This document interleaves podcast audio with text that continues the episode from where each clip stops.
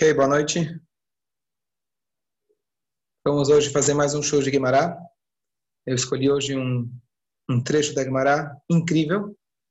É, vou adiantar para vocês primeiro o assunto e depois a gente vai ler dentro, depois a gente vai analisar e no final a gente abre para perguntas. A gente vai pegar um trecho novamente da Maseret Tanit, duas histórias de um sábio chamado Nahum Ish Gamzu. Essas duas histórias mostram para a gente um contraste incrível. É, como uma pessoa ele pode viver para si mesmo de uma forma e como ele vive em relação aos outros da forma contrária. O que, que eu quero dizer? Esse Nahum Ish Gamzu ele é muito conhecido por uma história, mas não pela primeira história. Eu vou explicar. A história famosa do Nahumish Gamzu. Gamzu tem duas opiniões. Gamzu pode ser nome de uma cidade, não Guangzhou, para quem está acostumado a viajar para China, etc. É, Gamzu era possivelmente uma nova, um nome de uma cidade, ou Gamzu, diz o Talmud, porque ele sempre dizia a palavra Gamzu Letová. Também isso é para o bem. E a história que eu vou contar agora, resumidamente, muita gente já conhece, mas a história é a seguinte. Esse Nahum Gamzu, ele viveu no início da Era Comum. No início da Era Comum, Israel foi dominada pelos romanos e o templo sagrado foi destruído. E, além disso, a gente continuou sofrendo sobre o domínio, é, é, sobre, sobre o Império Romano daquele momento, e eles proibiram, ao longo de vários séculos, as práticas de Brit Milá, de estudo de Torá e assim por diante. Então, num determinado momento, quando ocorreu essa história, o Talmud conta para gente que o povo de Israel decidiu fazer alguma forma de que o povo talvez, é, do que o império talvez ficasse um pouco mais é, apaziguado. Então eles decidiram juntar um dinheiro e dar um presente para o rei. Mal não vai fazer. E aí eles escolheram quem seria então o rabino, sábio, queria fazer, levar essa missão. Então escolheram esse Nahum Ishgamzu, porque ele era Melumad Benissim, um milagreiro. E aí a história conta que no meio do caminho ele parou numa estalagem. No meio, da, no meio do caminho, então, ele, no meio do caminho, ele é, dormiu numa estalagem. O dono da estalagem percebeu que ele tinha lá algum tesouro e ele então esvaziou o tesouro, pegou para ele e ele preencheu com terra. O Nahum Gamzu percebeu de manhã e ele disse: Gamzu letová, isso também é para o bem. E ele continuou o caminho, ele foi até o rei, e chega na hora, o rei queria matar ele, e na hora H aparece Elial navio, o profeta Elial, como se fosse um ministro, e ele sugere para o rei, para o imperador, e diz: Olha, você acha que os judeus são tão bobos?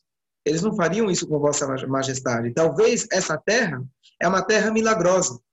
Consta na Torá uma guerra que a gente leu justamente no Rumash de ontem, uma guerra que Abraham Avino ele fez contra quatro reis. Ontem conta uma parte dessa história. Abraham Avino ele fez, hoje termina a história. Abraham ele fez uma guerra contra quatro reis, quatro impérios, e ele sozinho com seu escravo conseguiram ganhar. É um relato da Torá. E aí dizem nossos sábios que uma das, das uh, milagres, um dos milagres que ele teve foi que ele jogava a terra, a terra se transformava em flechas e ela acabou com o inimigo. Então o rei, o imperador falou: "Poxa, eu vou tentar, justamente tem uma cidade que eu não consegui nunca conquistar". E aí ele foi lá, mandou seu exército, jogaram essa terra e assim aconteceu. E aí ele realmente comprovou que Gamzu de Tová, que tudo realmente era para o bem. E ainda o dono da estalagem, quando ele ouviu falar dessa história, falou: Bom, então quer dizer que minha terra do meu jardim é milagrosa. Ele foi até lá, deu a terra para o rei, e ele então foi morto e recebeu o seu castigo. E dessa história tem aqui um final feliz, uma história clássica da gente aprender a falar que tudo que Deus faz é para o bem, etc. Eu, a gente vai ler dentro daqui a pouco, só que a proposta hoje é a gente analisar ela de um, uma forma bem mais profunda e, e, e com lições muito reais para o nosso dia a dia.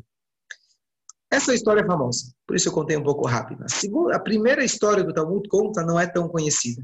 A primeira história é a seguinte: esse mesmo Nahum, ele era uma pessoa que estava numa situação deplorável. O Talmud conta que ele estava numa, num casebre que estava quase caindo aos pedaços, quase desabando, deitado numa cama. Essa cama, os quatro pés dessa cama estavam apoiados sobre quatro baldes de água, para que as formigas não subissem na cama e picassem o mestre. Por quê?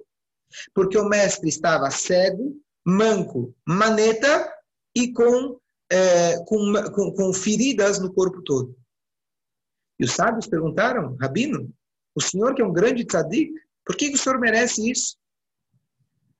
Estou explicando, as formigas estariam lá porque ele, como ele estava com tantas é, feridas no corpo, então, eventualmente, os, os, os, né, os bichinhos iriam querer picar e etc. Então, ele colocou o balde de água para que as formigas não subam. E ele responde e fala, foi minha culpa. Eu mesmo causei isso para mim. E eles falaram, como? E ele falou, olha, uma vez tem um pobre que veio me pedir dinheiro, e eu falei para ele só um instante, e nesse instante deu tempo para ele morrer. Naquela hora, eu falei: os meus olhos que não enxergaram a situação dele, que sejam cegados, os meus braços que não foram rápidos, e assim por diante, meus pés, meu corpo, e somente quando ele realmente ficou, aceitou sobre si todo esse, é, toda esse, essa autopenitência, ele conseguiu se acalmar.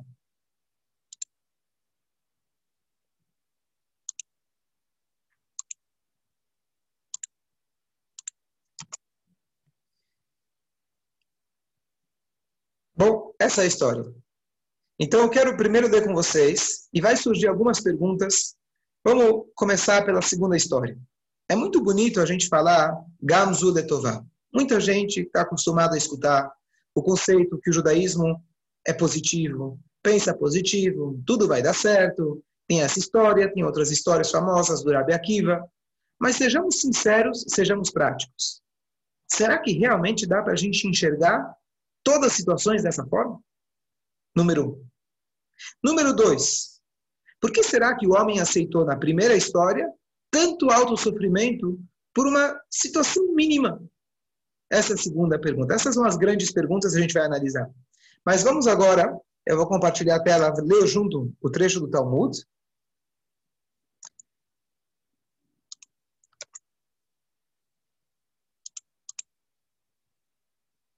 Ok.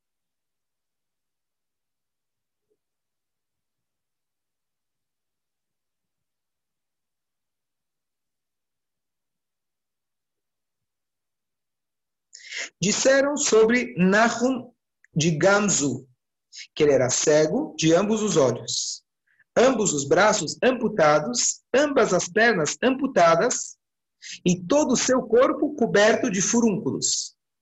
E ele estava deitado em uma casa dilapidada, e as pernas de sua cama foram colocadas em baldes de água para que as formigas não subissem nele, pois ele não conseguiu mantê-las afastadas de nenhuma outra maneira. Certa vez, É. Certa vez, seus alunos tentaram remover sua cama da casa, depois de remover seus outros recipientes. Disse-lhes: Filhos meus, tirem primeiro os vasos e depois tirem a minha cama, pois posso garantir-lhes que enquanto eu estiver em casa, a casa não cairá. O que ele quer dizer é o seguinte: eles queriam fazer uma mudança, e aí eles primeiro iam tirar o rabino, depois iam levar as coisas. Ele falou: não, faz o contrário. Primeiro tira as coisas, depois você me tira porque na hora que eu sair daqui, a casa vai cair. Pelo mérito dele, ainda ele conseguia segurar a casa. De fato, eles removeram os vasos, depois removeram sua cama e imediatamente a casa desabou. Seus alunos disseram: Rabi, visto que você é evidentemente um homem totalmente justo, como acabamos de ver, que enquanto você estava em casa ela não caiu, por que esse sofrimento abateu sobre você? Ele disse-lhes: Meus filhos, eu o trouxe sobre mim mesmo. Nahum de Gamzu relatou a eles o seguinte: Como certa vez eu estava viajando pela estrada para a casa do meu sogro e trazia comigo uma carga distribuída entre três jumentos: um jumento de comida, um de bebida e um de iguarias. Uma pessoa pobre veio e parou diante de mim na estrada, dizendo: Meu rabino, sustenta-me. Eu disse a ele: espere até eu descarregar o burro. Depois disso, eu te darei de comer. Contudo, não consegui descarregar o burro antes que sua alma deixasse seu corpo. Eu fui e caí sobre o rosto dele e disse, depois que o homem estava morto, que meus olhos que não tinham compaixão de seus olhos sejam cegados, que minhas mãos que não tiveram compaixão de suas mãos sejam amputadas, que minhas pernas que não tiveram piedade de suas pernas sejam amputadas, e minha mente não descansou até que eu disse que todo que todo o meu corpo esteja coberto de furúnculos. Nahum de Gamzu rezou para que seu sofrimento, seu sofrimento pudesse espiar seu fracasso. Seus alunos disseram-lhe, mesmo assim, ai de nós que o vimos neste estado. Disse-lhes, ai de mim se não tivesse, me tivesse visto nesse estado, porque este sofrimento espia. Ok, então essa é a primeira história. Eu vou primeiro analisar essa história, vou parar um pouco a transmissão, a, a, a Guimará, e agora a gente vai analisar juntos. Essa história é muito estranha. Número um, o judaísmo não é a favor da gente trazer sobre nós nenhum tipo de maldição, nenhum tipo de sofrimento. A gente tem que zelar e cuidar da nossa saúde e do nosso corpo. Então, essa história, número um, não é uma lição para você repetir e fazer em casa. Não faça isso em casa, número um.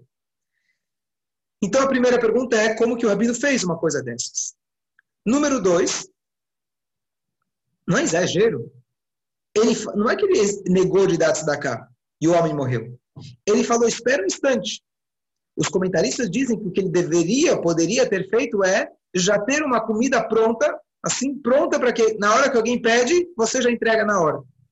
Hoje é muito comum e é uma coisa importante, às vezes a gente encontra uma pessoa que precisa e a gente fala, não tem o troco. E realmente, a gente não tem troco, não tem dinheiro, a gente anda com cartão. Vai dizer para o cara andar com maquininha de cartão. A gente tem que se programar quando sair de casa, igual que aqui em São Paulo, infelizmente, as pessoas sempre falam, não, vou sair com dinheirinho, caso né, Deus nos livre, você assaltado, preciso ter alguma coisa para dar. Não é assim que a gente pensa. A gente tem que pensar, eu tenho que andar com dinheiro, talvez eu vou encontrar alguém que precisa. Essa é a maneira mais digna. E automaticamente, você tem de, se a gente está a caminho de fazer uma mitzvah, Hashem protege, a gente não vai passar, se Deus quiser, por nenhum, nenhum outro tipo de problema. Então, mas mesmo assim, tudo bem, ele não foi rápido na mitzvah. Mas não é um exagero. Ele aceitou tanto sofrimento sobre si por causa de, uma, de um instante que ele demorou para dar para o homem. Então aqui tem uma coisa super curiosa, que nada é por acaso que esse trecho do Talmud que eu justo estou seguindo, ele tem tudo a ver com a paraxá da nossa semana. Dentro dos comentaristas, eu achei um comentário que ele ameniza um pouco a história, não o suficiente, mas só para deixar claro e repetir novamente. Isto não é uma receita para nós. Mais uma coisa que eu quero esclarecer, que a gente vem estudando Baruch Hashem vários trechos do Talmud, que da parte que se chama Agadá. Agadá são os trechos homiléticos, as histórias a serem interpretadas. Existem discussões se elas são literais ou não são literais. Mas uma coisa a gente vê algo que se repete, é um padrão nessas histórias. Essas histórias do Talmud frequentemente têm coisas exageradas, coisas absurdas. Mas quem é inteligente, quem é estudioso, não se apega no detalhe, no, né, na sensacionalismo, como está muito hoje muito comum em todas as áreas, as pessoas vão para o extremo. A gente tem que, na verdade, entender qual é a mensagem que ele está querendo transmitir através desse eventual aparente exagero. Então, um ponto aqui para a gente já analisar de cara é o seguinte: justamente por essa história ser estranha, ser exagerada, que ela, tá, que ela consta no Talmud. Se fosse uma história qualquer, não estaria lá. E justamente pelo Talmud trazer para a gente histórias codificadas, dando para a gente margem para a gente interpretar, a gente quem? Os sábios, os mestres, os, os, os, os clássicos, não a gente chegar e inventar qualquer coisa, fazer shalom, mas justamente ela foi feita, foi escrita de tal forma, e possivelmente aconteceu dessa forma também, para dar para a gente, entre aspas, um choque, para a gente poder captar a mensagem que ele está querendo transmitir. Então vamos, assim, não se apegar tanto aos detalhes da história das formigas que amputou a mão, amputou o pé, e realmente isso aqui é muito, muito chocante. Mas aqui tem uma mensagem muito importante para a gente. Duas mensagens. Uma mensagem, a gente ter a agilidade em fazer o bem para o outro, Nessa paraxá, desculpa, daqui uma, duas paraxotas, a gente vai ter a, toda a longa história de Abraão vindo que ele sacrificou seu filho e etc. Dizem nossos sábios que o louvor de Abraão não foi que ele sacrificou seu filho. Qualquer um de nós, se Deus aparecesse para você, faria o mesmo. Tanto é que ao longo da nossa história, tiveram muitos que sacrificaram, muito mais, infelizmente, que um, filho, e Deus não falou com eles diretamente. Então, dizem nossos sábios, o Tânia traz para a gente, de que a grandeza de Abraão foi a agilidade dele. Deus falou, ele acordou cedo. Ele fez imediatamente. Deus falou daqui três dias, mas assim que deu os três dias, ele fez imediatamente. Então, esse é um conceito básico que a gente pode aprender nessa história. Conceito número dois, um pouco mais é, delicado e um pouco mais profundo, que é o seguinte: se a gente for observar a linguagem que o Talmud usa, ele fala o seguinte: os meus olhos que não tiveram piedade dos seus olhos, as minhas pernas que não tiveram. O que é tudo isso? Por que o perna pela perna, olho por olho? O que significa isso? Então, aqui, na verdade, tem um comentário muito bonito que diz o seguinte: quando a gente vai. Esse homem, o que ele tava, por que ele morreu imediatamente? Ele teve algum tipo de queda de pressão. Bulmus se chama na linguagem talmúdica. O que é bulmus? Está escrito na lei judaica, isso é pertinente até hoje, que se alguém está no Yom Kippur e de repente a visão dele escureceu, você tem que dar para ele comer imediatamente. E se não tiver comida kasher, dá o que for, sem problema nenhum. Não pensa duas vezes. É isso que ele tinha.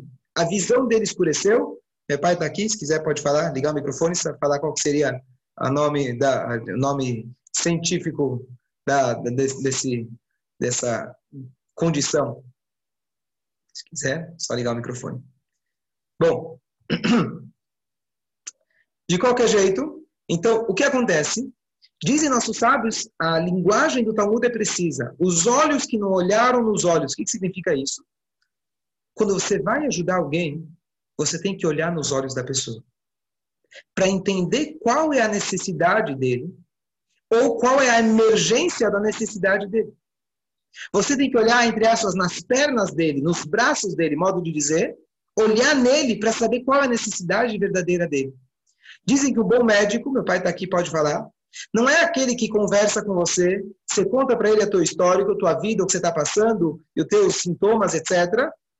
E aí ele te dá o teu diagnóstico. Não. O bom clínico é aquele que, quando você entra no consultório, ele olhou você, ele já, já sabe o que você tem. Mas ele, sendo uma pessoa humilde, ele vai parar para escutar e para confirmar. Mas o bom clínico, ele olha para você e já sabe o que você tem. A gente tem que criar dentro, tentar desenvolver essa sensibilidade que para ajudar os outros não é simplesmente eu vou descer do burro e eu vou pegar um sanduíche e dar para você. A gente tem que ter a sensibilidade de enxergar a verdadeira necessidade do outro. Às vezes um merece, um precisa mais, outro precisa menos. Eu preciso ter aquela sensibilidade de olhar no olho da pessoa e ver o que ele precisa. Talvez ele precise de uma palavra, talvez ele precise de um abraço, talvez ele precise de um sanduíche, talvez ele precise de dinheiro, talvez ele precise de que alguém possa ouvir ele. Essa talvez uma mensagem mais profunda que o sábio talvez transmitiu para os alunos dele, a perna pela perna, o olho pelo olho, ou seja, a gente tem que olhar os detalhes da pessoa e não simplesmente ajudar. A gente tem que olhar a necessidade em seus detalhes. Um detalhe importante, que até o extremo que isso chegou, só um comentário dos, dos, um detalhe que os comentaristas apontam, de que cegar e ter furúnculos pelo corpo são duas coisas que a Torá considera como morto. Na verdade, tem quatro coisas que a Torá, Deus nos livre, considera como morto. Alguém que tem lepra no corpo, Deus nos livre. Alguém que é cego, Deus nos livre. Alguém que não tem, é, não tem filhos. E alguém que não tem dinheiro. Alguém que não tem dinheiro, a gente aprende sobre Datan e Aviram, quem lembra a história do Torá. Lepra, sobre o Paró, que está que Paró morreu, mas na verdade ele teve lepra. E assim é trazido que um cego, uma vez que ele já não tem mais o contato visual com o mundo, ele não consegue sentir o mundo. E o leproso, a lepra era tão grave que era considerado como morto, por isso a impureza da pessoa leprosa, ela tinha que ficar é, fora, fora do acampamento. E esse homem, esse Nahum, aceitou sobre si todos os tipos de morte em vida. A cegueira, ele, a casa dele estava caindo, ou seja, pobreza extrema. Ele, filhos não, não consta, mas ele também aceitou sobre si furúnculo sobre o corpo dele. Bom, a gente tirou algumas lições dessa história, mas ainda é difícil da gente entender. E aqui vem um incremento muito interessante, uma cereja do bolo, que é um comentarista cabalista e ele traz para a gente o conceito de Gilgul Neshamot, reencarnação de almas. Conceito básico judaico, nós estamos aqui muitas vezes para consertar coisas que deixamos de fazer em outras vidas. E a gente tem que passar, diz o Arizal, famoso cabalista, de Tzvat, de que nós, nós devemos cumprir as 613 mitzvot, e se a gente não cumprir numa vida, a gente vai ter que voltar e cumprir na outra. Dizem, diz o comentarista Ramed Pano, é um famoso cabalista, ele fala o seguinte: esse Nahumish Gamzu, grande tzadik, como os alunos falam, tzadik gamur, um tzadik completo, ele era uma reencarnação de ninguém menos que o Lot.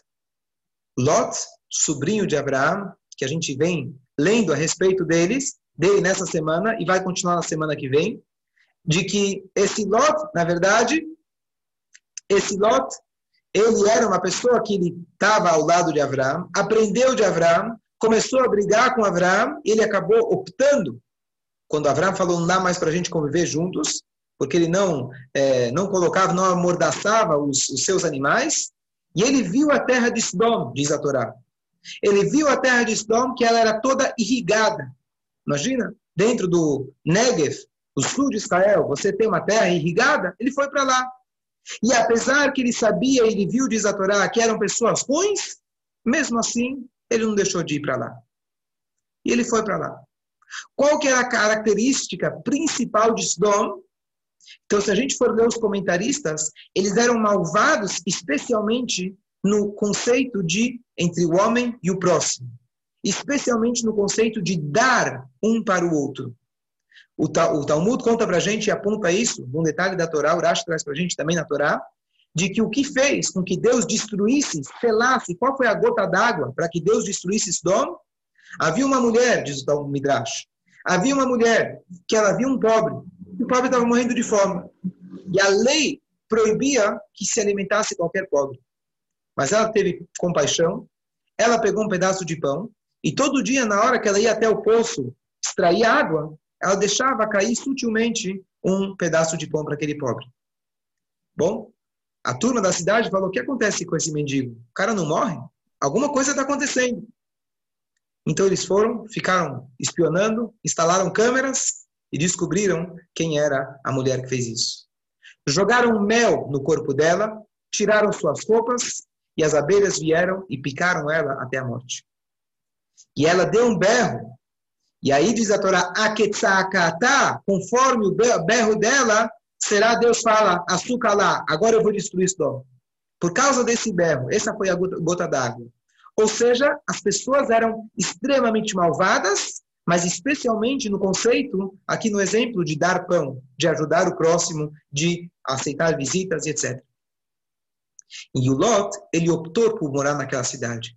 Não só que ele optou por morar lá, quando os anjos chegam lá, mais para frente, na semana que vem a gente vai ler, os anjos chegam lá, ele, ele virou o juiz da cidade. Ou seja, não só que ele era um estranho lá, ele virou alguém proeminente, um cara que estava por dentro da lei, o cara estava no alto escalão já do, do, do, do da, da, da cidade, alto status.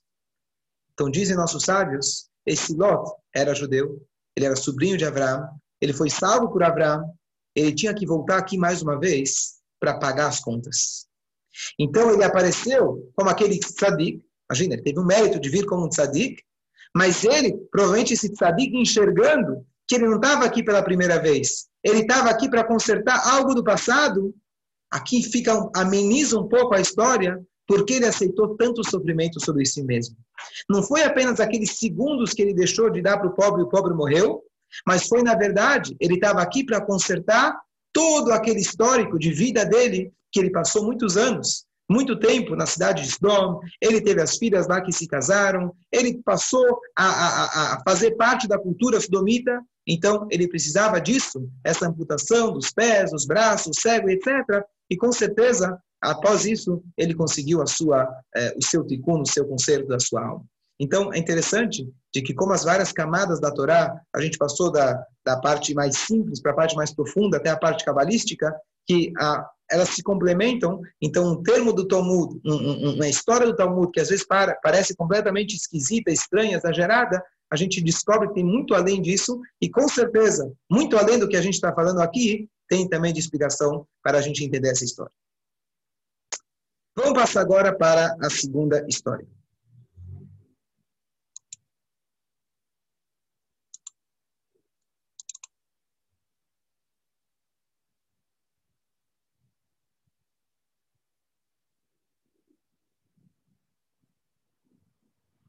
Ok, a gente vai começar aqui. Só um instante.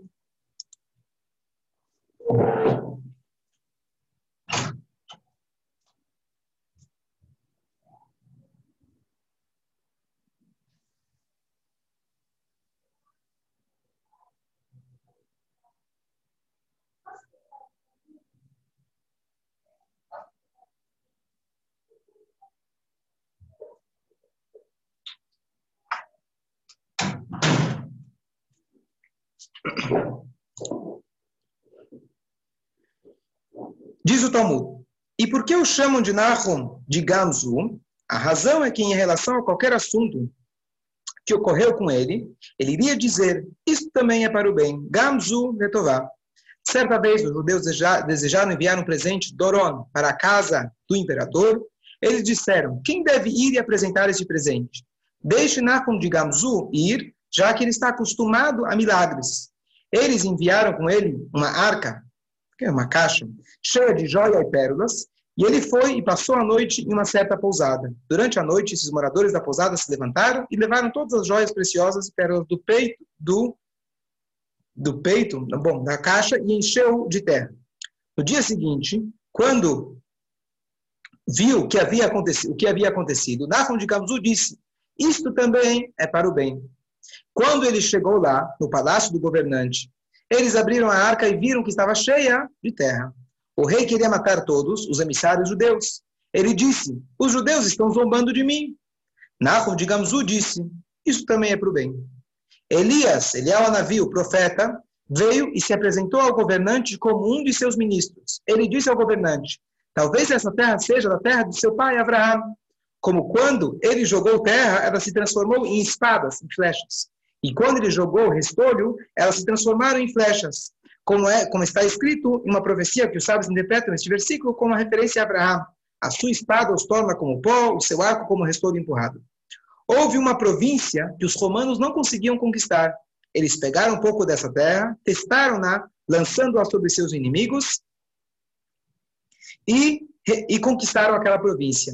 Quando o governante viu que esta terra realmente tinha poderes milagrosos, seus servos entraram em seu tesouro e encheram o peito de Nahum de Gamzu com joias preciosas e pérolas e o enviaram com grande honra. Quando Nahum de Gamzu veio passar a noite naquela mesma pousada, os residentes perguntaram-lhe: O que você trouxe ao imperador que ele te deu tanta tamanha honra? Ele disse-lhes: O que eu tirei daqui, trouxe ali. Quando ouviram isso, os residentes da pousada pensaram que o solo sobre o qual a sua casa estava tinha poderes milagrosos eles demoliram sua estalagem e trouxeram o solo de baixo para o palácio do rei. Disseram-lhe: aquela terra que foi trazida aqui era nossa propriedade. O milagre foi realizado apenas pelo mérito. De... O milagre foi realizado apenas pelo mérito de Nahum. O imperador testou o solo da pousada em batalha e não se descobriu que tivesse poderes milagrosos. E ele ordenou que os residentes da estalagem fossem mortos. Ok. Aqui está a nossa história. Só não está perfeito porque é a tradução do Google. Então vamos agora tentar analisar. Essa história é maravilhosa, muito bonita, clássica, com uma mensagem universal, tudo que a Shem faz é para o bem, mas vamos ser sinceros. Vamos dizer que você está para comprar o seu carro novo. Você fez economias por 10 anos. Você guardou o seu dinheiro em casa e finalmente, na hora que você vai levar, você abre o cofre ou você encontra que a sua carteira está vazia? Pergunto, baseado nessa história, você vai para a loja, fala, olha, está aqui a minha carteira vazia que eu quero comprar o carro, sim ou não? Gamzu de Torá. Isso também é para o bem. Será que isso é uma lição prática para a gente? Será que eu posso me apoiar e dizer, bom, eu vou oferecer para o rei pedra, vou oferecer para ele terra, e ele vai aceitar. Gamzu de Tová. O rei fala, vou te matar. Beleza, Gamzu de Tová. No final dá certo, as coisas se resolvem. Então é claro que essa mensagem, essa história, além do literal, tem muito o que dizer para a gente. Então, voltando àquele princípio original que a gente falou na primeira história, essa história também tem uma aparência exagerada. A gente acredita em milagres e como o próprio Talmud disse no, no início, ele era um homem aprendido, ele era um homem é, que já tinha experiência com milagres. Então a gente sabe que um tzadik é capaz de fazer milagres. Mas o Talmud traz para a gente um, algo chocante para mexer com a gente, para ver o que a gente pode aprender dessa história para o nosso dia a dia. A regra é, a gente não pode se apoiar em milagres no dia a dia. Se Deus fez um milagre, maravilha. Mas eu não posso me colocar em risco esperando que Deus vai fazer um milagre. Então eu não vou até a loja oferecer uma carteira vazia. Muito menos no caso que era o imperador. Então qual é a mensagem dessa história? Vamos pegar um detalhe, dois detalhes dessa história. Nas palavras do Talmud, na verdade, como aqui está codificado, se a gente prestar atenção nas nuances, nas letras, nas entrelinhas, a gente vai descobrir, pelo menos, algumas mensagens profundas. Vamos primeiro olhar o nome do sábio. Nahum, tudo bem? Ish Gamzu, o homem de Gamzu. Gamzu significa também, também isso. Bom, se eu quero falar aquele homem, além da cidade dele que é Gamzu, mas eu quero falar aquele homem positivo, Gamzu em hebraico, a tradução literal é Gam é também, Zu é isto, Letová para o bem. Então, entre as três palavras, Gamzu Letová, se eu preciso escolher um apelido para ele, eu vou escolher também isto ou Letová para o bem. Não seria melhor eu chamar ele Nahum Letová? Ou Nahum Gamzu Letová? Nahum, o otimista? Nahum, o homem de fé? O que é Gamzu? Se alguém vai ler aqui, no, no, ela chega com RG, eu sou Nahum, isso também. Nahum, isso também. Também o quê? Cadê a primeira coisa? Também o quê? Você está me trazendo um presente? O que é isso também? É, é estranho. Não só isso, quando você dá um nome, um apelido para alguém, o Talmud escolheu, as pessoas escolheram esse nome para ele, o nome simboliza toda a essência do negócio, toda a essência da pessoa. Então, com certeza, tem um segredo especial nessas duas palavras chamadas também isto. Antes ainda da gente chegar no Letová. Ponto número dois, a linguagem que ele usa, os sábios, as pessoas da cidade mandam ele porque ele é melumad, em hebraico, original no Talmud, tá? melumad benissim. Melumad vem do verbo lomed, lilmod, básico de hebraico, significa estudar. Então ele era estudado em milagres. Por que você não falaria, talvez, balmofet, balnissim, um milagreiro? O que quer dizer estudado em milagres? Você não vai para uma estivá para estudar como fazer milagres. Não tem, o que quer dizer estudado em milagres? Então vamos voltar para a primeira pergunta. As palavras Gamzu Letová é o seguinte. Vamos deixar o Gam para daqui a pouco. Mas o Nahum, ele era capaz de ter uma análise além daquilo que as pessoas estão acostumadas a dizer, vai dar certo. Alguém vem te pedir alguma coisa, você bate, no, bate nas costas, fala, não se preocupa, tudo é para o bem. A gente conhece isso e mesmo nós como judeus a gente acredita nisso.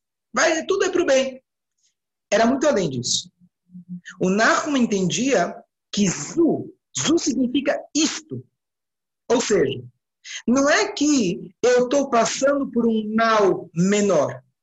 Por exemplo, por exemplo quando é, alguém precisa tomar uma injeção, a injeção dói.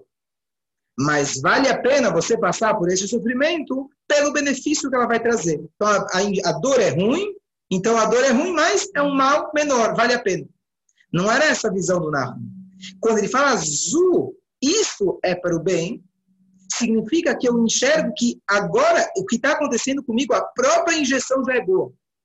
E talvez uma, um exemplo para isso seria quando você passa na rua, você escuta uma criança berrando. Você acha que ela está apanhando?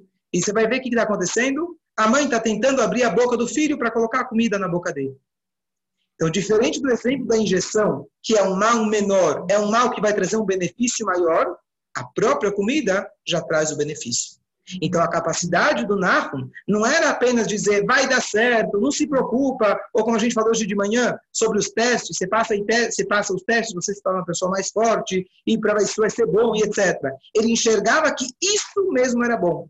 E aqui cabe um parênteses importante, não vou me elaborar muito nisso, a gente já falou em vários outros shurim sobre alegria, sobre fé, sobre emuná, bitachon, confiança em Deus, de que a explicação espiritual, cabalística para isso é de que aqui nós temos um lado da moeda.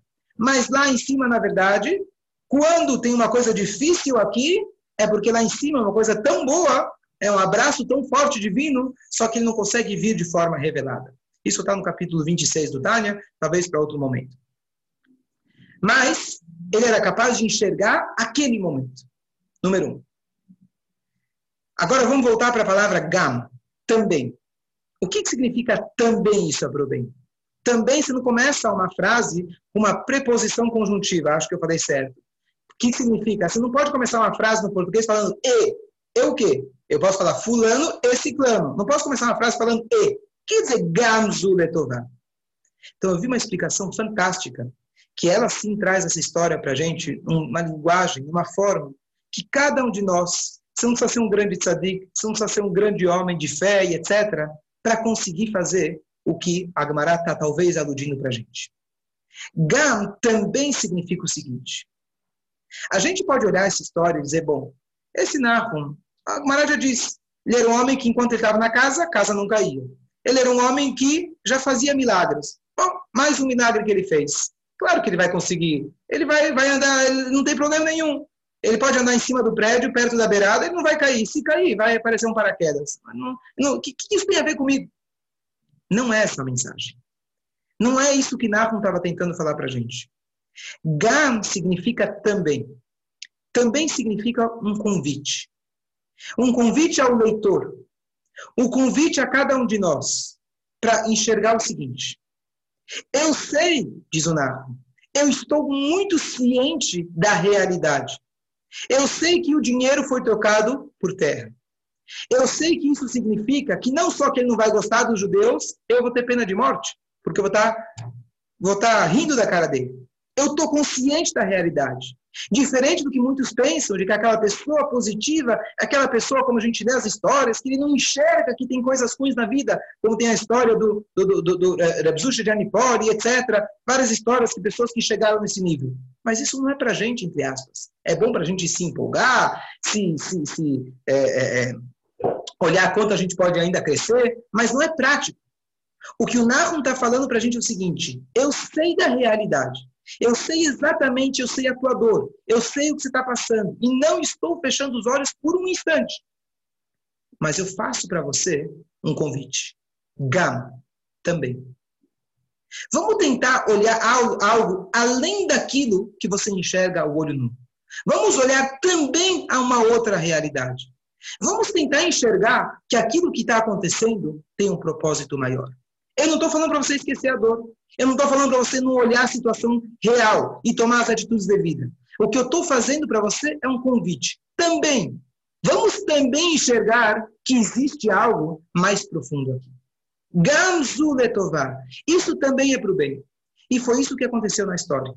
Em outras palavras, quando ele viu, por exemplo, que o baú estava cheio de terra, em vez de ele tomar um choque, imagina você, você tá, acumulou suas economias, fez suas economias para a velhice, e Deus nos livre, chegou na hora H, você abre tua conta no banco e está vazio. O que uma pessoa faria nessa hora? No mínimo, um xingamento, e no pior das situações, a gente, Deus nos livre. O que, que ele fez? Podemos assim colocar de uma maneira mais é, é, visual. Ele olhou, falou: Uau, interessante. Interessante. Todo aquele dinheiro, aqueles milhões de dólares que o povo de Israel investiu, estão confiando em mim, estão esperando isso. Disso depende não só a mim, depende a vida de todo o bem-estar de todo o povo de Israel. Mas tranquilo, eu sei disso, deixa eu respirar fundo, vamos ver o que, vai acontecer. Vamos ver, eu acho que aqui tem alguma coisa que está para acontecer, eu não sei ainda o que aconteceu, mas eu tenho certeza que o que está acontecendo agora é uma coisa positiva. Como? Não tenho a mínima ideia. Gamzu letová, isso também é para o bem. Tem alguma coisa aqui? Eu estou tentando descobrir. Vamos esperar. E ele continua a sua viagem. Claro que o detalhe aqui, ó, eu não acho que a gente poderia continuar a nossa viagem se fosse exatamente o mesmo cenário. Mas o ensinamento, sim. Ele chega no rei. E o rei fala: você vai ter pena de morte. Ele não perde a cabeça. Ele fala: isso também é para o bem. Vamos tentar enxergar. Eu acho que eu, eu vou, vou esperar um pouquinho para ver o que vai acontecer. Vamos ver o que rola. Não vou me preocupar. Eu tenho certeza que nessa história que está acontecendo, não sei o que vai acontecer, não tenho a mínima ideia. Mas eu tenho certeza que alguma coisa está para aparecer. E de tanta fé que ele demonstrou, de tanta confiança que ele mostrou em Hashem, isso de fato aconteceu aos olhos nus. E realmente, não só que a história teve um final feliz, a história teve um final extraordinário. Porque no, se, o, se o povo tivesse dado para ele apenas pedras preciosas, talvez ele ia gostar, talvez não. Pouco mais, pouco menos de dinheiro para o imperador romano não ia fazer diferença. Mas no momento que ele viu que ele recebeu um presente desses, uma terra milagrosa, que com certeza era um segredo milenar guardado pelos judeus, na cabeça dele, opa, isso aqui, os judeus me deram algo de muito valor. Então aqui a gente tem um ponto muito interessante. E agora eu volto mais para a, a, outra pergunta que eu fiz, que ele era melumad benissim, aprendido em milagres, experiente em milagres. Por que aprendido e não um milagreiro? Então a resposta, na verdade, que o verdadeiro milagre é aquele que aprende a enxergar o milagre. É aquele que aprende a praticar o gamzu, Aquele que entende que quando acontece alguma coisa, deixa eu procurar o que está por trás. Deixa eu enxergar o milagre que está por trás. Esse é o verdadeiro milagre. O milagre não é a gente esperar e esperar, é, sentar e esperar ver que a terra vai virar ouro. É, no nosso dia a dia, isso é raro de acontecer. O grande milagre, Melumad, o homem que aprendeu a milagres, aprendeu a viver milagres. E ele nos ensina, não a ter uma vida milagrosa como a história parece ser, mas ele nos ensina que a gente está convidado e a gente pode fazer essa busca durante os nossos problemas do dia a dia e pelo menos dar a chance de se perguntar, com certeza, eu gostaria de saber qual é o, o segredo que está por trás daquele momento que eu estou passando. Ele fez esse convite para nós, ele fez esse convite inclusive para o imperador. O imperador falou, vou te matar. Diz o Talmud, ele falou, Gamzu de Torah. Imagina, alguém fala, eu vou te matar. Eu falo para ele, beleza, Deus está comigo. Aí o cara fala, é mesmo? Então, né? Então tudo bem. Não, ele fez um convite, Gamos Letová, ele também passou a mensagem para o imperador, dizendo, espera, vamos esperar para ver. E logo Hashem fez um milagre para ele extraordinário. Eu acho que aqui fica um pouco mais fácil da gente aplicar essa história.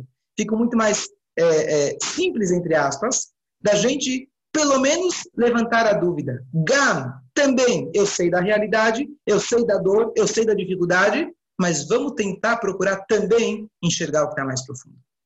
Eu queria concluir com uma, com, uma, última análise, a gente colocar as duas histórias uma ao lado da outra. Agora vamos voltar para a primeira história, a história das formigas, ele amputou os pés, os braços. É o mesmo homem. É um contraste muito grande.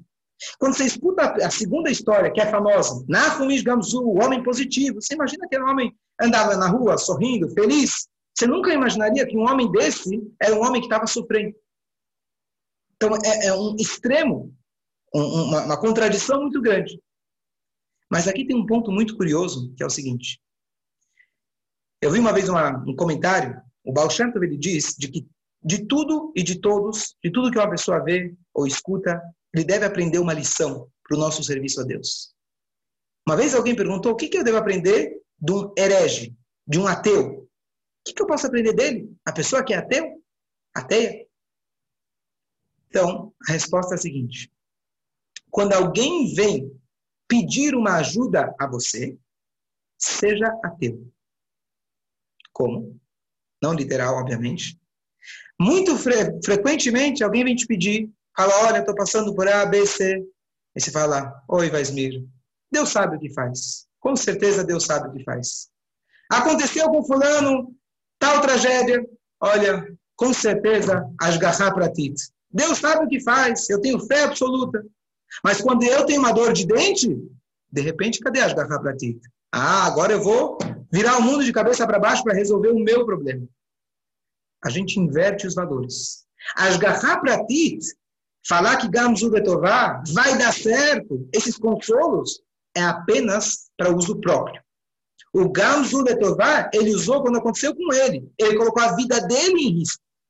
Quando alguém veio pedir ajuda e ele não deu ajuda, ele poderia falar: bom, sabe o quê? O pobre morreu, com certeza, eu estudo muito a Kabbalah, ele era uma pessoa muito malvada na outra vida e mereceu morrer de forma trágica.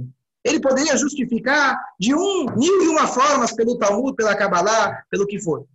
Ele não justificou. Ele aceitou sobre si a culpa daquilo que aconteceu. De novo, de uma maneira extrema, mas a gente aqui deve tomar a lição de que Gamzu Betová, pensar para o bem, isso tudo funciona quando é o nosso problema. Quando é o problema do outro, vá e resolva. Estava dando um shiur semana passada para os jovens, e alguém me perguntou, Rabino, me explica como pode ser que pessoas boas passam por pobreza. Famosa pergunta, coisas boas, coisas ruins acontecem para pessoas boas e vice-versa. Pergunta filosófica. Eu falei para ela, a moça, eu falei para ela, a pergunta é muito boa. Mas a pergunta é o que você faz com essa pergunta.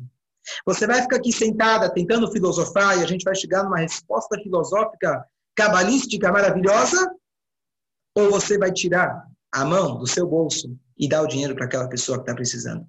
Se você viu aquela pessoa que precisa, coloca a mão no bolso e ajuda. Para de filosofar às custas dos outros. Isso é muito comum. A gente vê alguém sofrendo e a gente vem justificar, Todo mundo vira religioso às custas dos outros. Todo mundo vira filósofo, cabalista e sabe os motivos por que Deus faz as coisas quando é com o outro. E quando é com a gente, de repente as coisas desaparecem. O Nahum e Gamzu, no extremo das duas histórias, mostra para a gente exatamente o contrário. Quando era para ajudar uma outra pessoa, não tinha nada de bem. Ele aceitou sobre si morte tripla. Mas quando se tratava dele mesmo, ele sequer levantou os olhos para piscar. Então, essas são as lições. Espero que a gente possa aplicá-las no dia a dia. A gente espera não passar por momentos difíceis, mas lembrar de que a gente tem que ter, número um, agilidade em ajudar, olhar nos olhos da pessoa, entender a verdadeira necessidade dele, são as duas primeiras lições. Da segunda história, a gente entender de que a gente está sempre convidado de, além de enxergar a realidade, enxergar que existe algo mais profundo e esperar ver o que vai acontecer e não ficar sempre preocupado e ansioso e com medo do que vai acontecer. Claro que não é fácil, mas é apenas um convite, entre aspas. Espera para ver, tenha confiança, confia em Deus e de que isso mesmo, Zu Letová. E por último, aquela lição de que ele melumad benissim. O Nes, o milagre, não é um milagreiro, apenas um tzadik que tem essa capacidade. Melumad Benissim significa alguém que se acostumou, alguém que se doutrinou, alguém que se treinou para enxergar a vida como nes, como milagre. Ele passa a enxergar todos os momentos da sua vida que Hashem está regendo. Boa noite a todos, Shabbat Shalom. Eu vou. Boa noite, Shabbat Shalom, Shikoya, Rabino.